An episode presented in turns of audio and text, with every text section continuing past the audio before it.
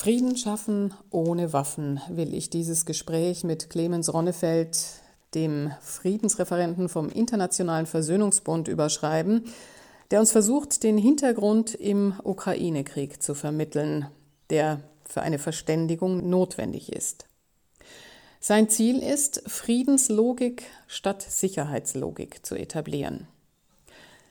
Clemens, vielleicht könntest du noch mal auf die amerikanische Position in dem jetzt kulminierenden, aber ja schon sehr sehr alten Ost-West-Konflikt eingehen. Die Zusagen, die mündlich gemacht wurden 1990, dass es keine NATO-Osterweiterung gäbe. Bei diesen Zusagen waren der damalige Außenminister Baker beteiligt, der deutsche Außenminister Hans-Dietrich Genscher und auch Helmut Kohl. Nicht einen Inch würde sich die NATO ausdehnen, war die damalige Formulierung im Katharinensaal in der Russischen Föderation. Und auch wenige Wochen vor dem Kriegsbeginn sind im Spiegel noch einmal Dokumente veröffentlicht worden, wo auch die damaligen politischen Direktoren, unter anderem Herr Seitz aus den USA, gesagt hat, dass es keinen Vorteil der NATO gäbe, der gezogen werden würde aus dem Rückzug der 400.000 russischen Truppen aus Osteuropa. Jetzt weisen NATO Vertreter zu Recht darauf hin, das handelte sich um mündliche Zusagen, die nie verschriftlicht wurden. Gorbatschow und auch später Jelzin waren zu schwach, das durchzusetzen. Der zweite Punkt, hatten Baker und auch Herr Genscher und Herr Kohl überhaupt das Recht, solche weitreichenden Zusagen zu machen? Hätten sie das im NATO-Rat nicht einbringen können, müssen? Auch das ist eine berechtigte Frage. Allerdings, da auch bei den 2 plus 4 Verhandlungen ja Frankreich und Großbritannien beteiligt waren, hätten die führenden NATO-Staaten, also insbesondere die USA, Großbritannien, Frankreich, Deutschland, durchaus die Mittel gehabt, auch eine solche Verschriftlichung der Zusagen zu erwirken. Was allerdings dann nicht gekommen ist, ist wirklich eine Entspannungspolitik mit ja, Paul Wolfowitz war damals stellvertretender Verteidigungsminister und er hat gesagt, die amerikanische Außenpolitik möge ihr Augenmerk darauf lenken, dass kein Rivale globaler Dimension nach der Niederringung der Sowjetunion wieder jemals emporkommen sollte. Das richtete sich gegen Russland, das richtete sich gegen China, gewisserweise auch gegen Europa, das als Konkurrent insbesondere nach der Einführung des Euro und des gemeinsamen Wirtschaftsraums empfunden wurde. Und George W. Bush hat dafür gesorgt, dass zum Beispiel das Anpassungsabkommen des KSZE-Prozesses, das von Russland unterzeichnet wurde, nicht unterschrieben wurde. George W. Bush wollte Druck ausüben auf die russische Föderation, zum Teil auch UN und Friedenstruppen aus Georgien und der Ukraine zurückzuziehen. Er hat dann dafür gesorgt, dass die Stationierung von Abwehrraketen in Osteuropa forciert wurde, dass rotierende Truppen stationiert wurden, die Schwarzmeerflotte nicht mehr auf russischer Seite allein in Sevastopol dort ankerte, sondern im Schwarzen Meer auf einmal auch amerikanische Kriegsschiffe aufgetaucht sind.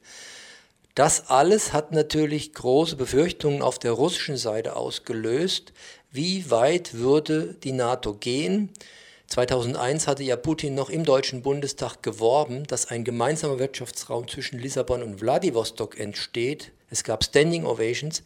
2007 war sein Ton schon wesentlich unfreundlicher auf der Münchner Sicherheitskonferenz, wo er davor warnte, Georgien und die Ukraine in das westliche Militärbündnis aufzunehmen. Das war die rote Linie. Eingangs des Interviews erwähnte ich, es geht um Beziehungen zwischen Ukraine und Russland. In Ukraine wurden auch Teile für russische Militärsysteme gefertigt. Es gibt eine ganz enge Kooperation. Das waren Bruderstaaten, so wurden sie auch immer dargestellt. Und wegen auch dieser historischen Verbindungen auf der Krim liegen seit dem Krimkrieg 1853 über eine halbe Million tote russische Soldaten. Es gibt ein sehr berühmtes Gedicht, ein russisches Gedicht, Sevastopol, Stadt der russischen Glorien, liegt nicht auf russischen Territorien. Khrushchev hatte die Halbinsel Krim 1954 der Ukraine geschenkt. Man konnte sich nicht vorstellen, dass jemals die Krim nicht mehr russisch sein würde. Und auch wegen der Verteidigung, die Krim war Schauplatz ganz starker Kämpfe auch gegen die Nazis. Auch dafür hat im Westen es wenig Verständnis gegeben, dass das ein historisch belasteter Boden ist, wo auch noch einmal Hunderttausende russische Soldaten gefallen sind, damals bei der Verteidigung der Krim. All das hält es zu berücksichtigen gegolten. Man hat es nicht getan. Stattdessen, spätestens seit 2014, gab es ein Versäumnis der Diplomatie. Man hat die Dinge laufen lassen. Auf beiden Seiten, sowohl in der Ukraine gab es seit 2014 keine Bereitschaft zu Konzessionen, auch nicht auf russischer Seite. Und diese Radikalisierung, die wir erlebt haben auf der russischen Seite, mit dem Abbau von Menschenrechten, mit der Ermordung von Frau Politkowska, einer von mehreren Journalistinnen, mit den Vergiftungsanschlägen, dem Abbau von Bürgerrechten, all das hat dazu mit beigetragen, dass die Fronten sich zwischen West und Ost immer weiter verhärtet haben. Ich habe es für einen Fehler gehalten, auch dass man Russland aus den G8 ausgeschlossen hat, dass Russland aus dem NATO-Russland-Rat, dass nicht mehr es dort zu Konsultationen gab, gerade wenn doch so schwere Konflikte wie die Annexion der Krim völkerrechtswidrig noch einmal ganz klar erfolgt sind, hätte man den Dialog gebraucht. Stattdessen hat man alle Gesprächskanäle auf Eis gelegt. Ich halte es rückblickend für die Dinge und die Entscheidungen, wo man falsch abgebogen ist, auch im Westen, wo man noch Dinge diplomatisch hätte lösen können. Stattdessen fuhr man jetzt miteinander in einen Abgrund. Ich hoffe, dass dieser Albtraum bald endet. Hm. Ja, vielen Dank. Das waren jetzt gleich drei, vier meiner Fragen beantwortet. Super. Wir sind ja alle sehr überrascht worden eigentlich von diesem Krieg. Im Nachhinein stellen sich dann doch die einen oder anderen Einzelvorkommnisse heraus, die möglicherweise in Summe dazu geführt haben. Eine Militäroperation mit der Invasion von 170.000 Invasionssoldaten braucht einen zeitlichen Vorlauf. Es gab schon einmal vor etwas mehr als einem Jahr einen ähnlich großen Truppenaufmarsch und damals wurden die Grenzen der Ukraine nicht verletzt und überschritten seitens der russischen Truppen. Wahrscheinlich haben viele im Westen gedacht, auch dieses Mal baut Präsident Putin eine Druckkulisse auf, um seine Position zu verbessern. Der russische Präsident hat nach dem großen Truppenaufmarsch im vergangenen Jahr in Paris ein Treffen erreicht mit Präsident Biden, um seine Befürchtungen vorzutragen und wurde damit auf Augenhöhe mit dem mächtigsten Mann der Welt wahr und ernst genommen. Was man nicht bedacht hat, war das enorme Konfliktpotenzial, was sich auch dadurch ergeben hat, dass seit acht Jahren dieser Donbass-Konflikt vor sich hinschwebt mit 14.000 Toten auf beiden Seiten dass die ukrainische Armee inzwischen auch über Bayraktar bewaffnete Drohnen aus der Türkei verfügt, die sie auch im Herbst vergangenen Jahres eingesetzt hat, unter anderem bei einem Vorfall gegen eine prorussische Separatistenstellung. Dabei kam es zu großen Zerstörungen. Diese Bayraktar-Drohne hätte nicht fliegen dürfen nach dem Minsker Abkommen, weil nur die OSZE berechtigt ist, Überwachungsdrohnen mit Kameras einzusetzen, um die Truppenentflechtung zu überprüfen. Wir wissen, dass vor einem Jahr der Krieg zwischen Armenien und Aserbaidschan im Jahre 2021 durch diese türkische Bayraktar-Drohne entschieden wurde. Und wahrscheinlich, das ist jetzt eine Vermutung meinerseits, haben sich die Militärplaner und auch Herr Putin ausmalen können, wenn jetzt die Lieferung weitergeht, dass die Ukraine die militärische Entscheidung zu ihren Gunsten im Donbass und möglicherweise sogar auf der Krim suchen könnte, um ihre territoriale Integrität wiederherzustellen, wie es auch in Militärpapieren heißt. Es gab auch vom März 2021 eine Militärdoktrin in der Ukraine, dass im Falle einer russischen Invasion die ukrainische Armee die man zuvor schlecht geredet hat. Sie hat 250.000 Mann, 900.000 Reservisten und wurde eben auch die letzten Jahre extrem stark aufgerüstet, was erklärt, warum der militärische Widerstand auch so stark ist gegen die russischen Invasoren. Und ich schaue nicht in den Kopf von Herrn Putin hinein, aber wenn er davon ausging, dass die Ukraine die volle territoriale Souveränität der Ukraine wiederherstellen wollte, dann hat er möglicherweise auch mit seinen Generälen und dem Verteidigungsminister Pläne gewälzt, dann sozusagen die Entscheidung zu suchen, die da hieß, eine pro-russische Regierung in Kiew einzusetzen. Ich habe mich am Anfang auch des Kriegs gedacht, mit 170.000 Mann überhaupt den Versuch zu starten, ein Land mit 42 Millionen zu kontrollieren, ist wahnsinnig. Ich kann es nicht anders bezeichnen. Und dass er auch gleich in den ersten Tagen und Wochen des Krieges Geheimdienstmitarbeiter ausgetauscht hat, die ihn offenbar belogen haben, die das gesagt haben, was er hören wollte, aber das, was nicht Fakt war, die ihm offenbar vermittelt haben, dass die russischen Truppen dort als Befreier begrüßt wurden. Ich weiß nicht, ob Herr Putin das selbst geglaubt hat, aber Fakt ist, dass er den Widerstandswillen auch des ukrainischen Volkes stark unterschätzt hat dass er eine völlig falsche Lage einschätzten hatte, auch bezüglich der eigenen militärischen Fähigkeiten, die bei weitem nicht so stark waren, wie die Generäle es vorgegaukelt haben. Und ja, mit der Befürchtung auf der russischen Seite, dass es im Donbass zu einer Entscheidungsschlacht kommen könnte, vor diesem Hintergrund hat sich eine Situation zugespitzt, wo er jetzt völkerrechtswidrig zugeschlagen hat. Zu verurteilen, keine Frage, es gibt keine Rechtfertigung, auch das möchte ich an dieser Stelle nochmal sagen, für diesen russischen Invasionskrieg. Vielen Dank. Dann können wir jetzt gleich mal auf die Informationsebene kommen. Du hast es schon erwähnt, was wir hier alles erfahren haben aus Russland, aus der Ukraine. Kommen wir zu den Medien auch. Du hast Kontakte nach Russland und in die Ukraine. Werden wir denn in Deutschland mit reellen Informationen versorgt? Oder wird, nachdem wir jetzt ja auch durch unsere Waffenlieferungen Kriegspartei geworden sind, und uns ja irgendwie positionieren müssen, wird auch hier Kriegspropaganda betrieben? Das ist eine heikle Frage. Fakt ist, dass zum Beispiel die Bundesregierung befürwortet hat, dass der russische Sender RT Deutsch nicht mehr senden darf. Es gab dann die Gegenmaßnahme auf der russischen Seite, dass die deutsche Welle dort nicht mehr senden durfte ich betone ausdrücklich, dass ich niemals beides auf eine Stufe stellen würde. Aber ich habe mich auch gefragt, wie schwach ist die deutsche Demokratie, das deutsche föderale System, das deutsche Mediensystem, dass es sich vor einem relativ kleinen Nischensender so fürchtet, dass es ihn in Deutschland verbietet. Wo fängt Propaganda an? Durch Weglassen, durch Wortwahl, ich nenne mal Beispiele.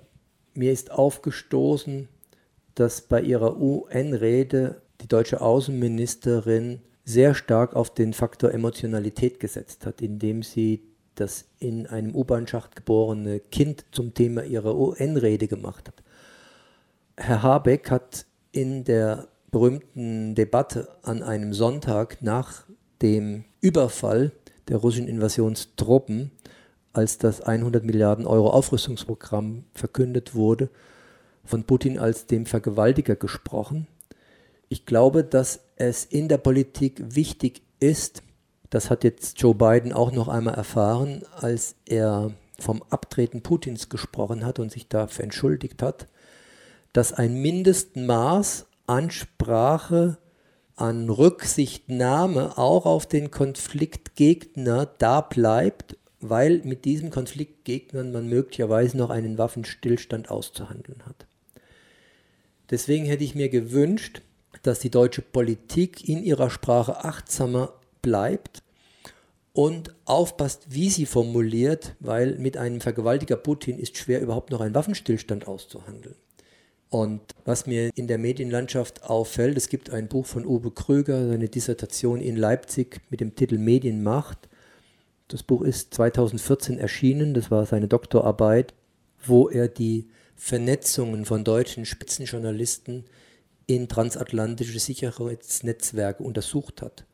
Es geht dabei vor allem um die Zeit, Herrn Josef Joffe, auch Herrn Bittner, der inzwischen danach sehr viele transatlantische Artikel geschrieben hat. Es geht um Stefan Cornelius, den Außenpolitikchef der Süddeutschen Zeitung. Es geht um Herrn Frankenberger bei der FAZ und Herrn Stürmer bei der Welt. Alle vier leitenden Redakteure der großen deutschen Medien, Zeit, SZ, FAZ und Welt, sind die Dauergäste bei der Sicherheitskonferenz in München. Alle vier sind auch beteiligt an der Erstellung von Papieren für die Bundesakademie für Sicherheitspolitik, die Grundlagentexte für die Bundeswehr schreibt. In anderen Ländern ist so etwas verboten, dass unabhängige Journalisten Aufträge oder Studien erstellen, Papiere schreiben für das jeweilige Verteidigungsministerium. In Deutschland ist das erlaubt. Alle vier von mir genannten Journalisten sind bestens vernetzt in der Atlantikbrücke in diesen Netzwerken und schreiben seit Jahren auch aus einer Perspektive, die die USA als den alleinigen Partner sieht. Und ich habe mich oft gefragt, wo sind die Stimmen, die davor auch warnen, dass hier ein Spaltpilz insbesondere auf dem eurasischen Kontinent zwischen Deutschland und Moskau befördert wird. Das war das erklärte Ziel von Paul Wolfowitz, wo schon seit Jahren eigentlich für mich ein, ein ganz großes Warnzeichen aufgestellt war. Man hätte spätestens auch seit die Regierung Obama das Telefon von Frau Angela Merkel abgehört hat, sich fragen können, ja, wer solche Freunde hat, braucht er eigentlich noch Feinde. Wer profitiert von den Sanktionen, die 2014 erlassen wurden? Die USA, die jetzt flüssig Erdgas nach Europa liefern, statt des russischen Gases. Auch das möchte ich ganz klar sagen, Erdgas ist keine Perspektive vor dem Hintergrund der Klimakatastrophe. Man könnte die Röhren noch nutzen für ökologisches Gas, was man dort durchschickt, was dann produziert wird, irgendwo in den Weiten mal Sibiriens in einer Nach-Putin-Zeit. Aber dass man in der deutschen Medienlandschaft nicht stärker auch den Akzent gesetzt hat, Diplomatie heißt Interessensausgleich und heißt nicht, den Maßstab der westlichen NATO-Politik an oberste Stelle zu setzen. Da habe ich einige Kritikpunkte, insbesondere in der deutschen Medienlandschaft. Und übrigens auch an dem, wie in den Sendungen wie Anne Will, wie Markus Lanz, nachdenkliche Politikerinnen und Politiker wirklich auch von Journalistinnen und Journalisten in die Enge getrieben wurden, endlich für Waffenlieferungen zu stimmen und das, obwohl man weiß, dass Waffenlieferungen in Konflikte der Vergangenheit, sei es in Afghanistan, 20 Jahre Krieg, Abnutzungskrieg, 11 Jahre Krieg in Syrien, Krieg in Libyen, Krieg im Jemen, Waffenlieferungen verlängern und verschlimmern oft das Leid der Bevölkerung. Es gibt gute rationale Gründe, gegen Waffenlieferungen zu sein, aber für mich war die Entscheidung der Regierung Scholz auch damit bedingt, dass die öffentliche Meinung Bildzeitung hatte einmal getitelt, eine Schande Kanzler, eine, dieses Wort war klein geschrieben, Schande Kanzler blieb übrig, weil er sich am Anfang des Krieges noch geweigert hatte, Waffen zu liefern, auch auf dem Hintergrund der deutschen Geschichte und 27 toter russischer Soldaten. Kommen wir zur deutschen Gesellschaft. Es ist ja gerade en vogue, alles Russische zu canceln als ob man sich auf dieser Welt in eine Blase zurückziehen könnte, ohne Nachbarn, ohne Zusammenarbeit, ohne Ressourcen. Ich sehe da fast eine Parallele zur Zero-Covid-Strategie. Woher meinst du denn, kommt diese neue Naivität, keine Zusammenhänge, weder geschichtlich noch geopolitisch, herstellen zu wollen? Krieg polarisiert wie kaum ein anderes Ereignis. Und die Bilder jetzt auch der jüngsten Massaker, so muss man es wohl nennen, die in der Ukraine passiert sind, wo wahrscheinlich auch das Kriegsverbrechertribunal ermitteln wird. Diese Bilder sind so furchtbar und grausam, dass jeder Mensch, der Empathie hat und mitfühlend ist, in diesem Gefühl von Wut, Ohnmacht, ganz starken Gefühlen sagt, aber jetzt muss man doch etwas tun. Und bei diesen starken Gefühlen, die durch diese Bilder erzeugt werden, einen klaren Kopf zu bewahren, um nicht in einen dritten Weltkrieg zu stolpern, da braucht es immer wieder auch ein Stück Distanz zurücktreten, um eine rationale Politik überhaupt weiterführen zu können. In der heutigen Ausgabe der Süddeutschen Zeitung, 7. April 2022, habe ich gelesen, dass die Direktorin der Universitätsklinik München keine Menschen mehr mit russischem Pass behandeln möchte. Sie musste diesen Erlass zurücknehmen, aber dass so etwas überhaupt ausgesprochen, ausgehängt wurde, das halte ich für einen Skandal.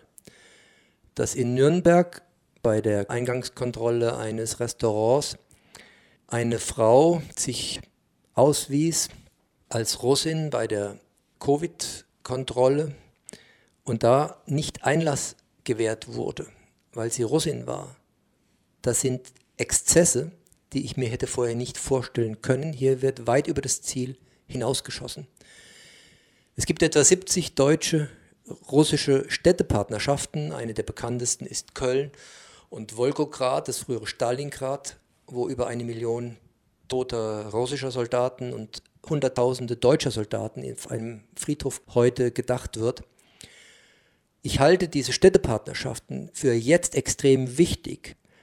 Wenn Herr Zelensky, der ukrainische Präsident, jetzt sagt, er unterscheidet nicht mehr zwischen Russen, die die Politik Putins für gut heißen und Russen, die die Politik kritisieren, dann halte ich das für überzogen. Es gibt nach wie vor eine russische Zivilgesellschaft, die gegen diesen Krieg ist. Es gibt Tausende von Menschen in Russland, die bei Demonstrationen sich verhaften lassen, die jetzt im Gefängnis sitzen. Es gibt einen Aufruf von Intellektuellen. Es gibt die St. Petersburger Soldatenmütter, die ihre Söhne auffordern, zu desertieren und ihnen Kriegsdienstverweigerungsberatung angedeihen lassen. Ich finde es wichtig, weiterhin zu differenzieren. Und auch hier gibt es einen Verband von Russischlehrerinnen und Russischlehrern, die sagen, gerade jetzt haben wir nach so vielen Jahrzehnten der Integration von Russischstämmigen, die aus früheren Sowjetrepubliken nach Deutschland gekommen sind, die zum Teil noch Verbindungen haben in die Ukraine, die Verbindung haben nach Russland. Das sind Chancen, nicht sich in Freund-Feind-Denken gefangen lassen zu halten, sondern gerade in diese zivilgesellschaftlichen Nischen, die es nach wie vor gibt, unsere Fühler auszustrecken und zu sagen, wo gibt es Menschen, die gegen diesen Krieg sind. Ich halte es übrigens auch für falsch, Künstlerinnen und Künstlern hier in Deutschland ein Bekenntnis gegen Putin abzuverlangen. Oft haben diese Künstlerinnen und Künstler auch Familien nach wie vor in Russland, in der Russischen Föderation und hätten ganz große Probleme, überhaupt noch ihre Familienangehörigen zu besuchen, wenn sie jetzt hier sich öffentlich positionieren, solange noch Herr Putin im Amt ist. Deswegen wünschte ich mir hier eine verbale Abrüstung seitens der Medien, seitens auch der Bundesregierung, was ihre Forderungen betrifft.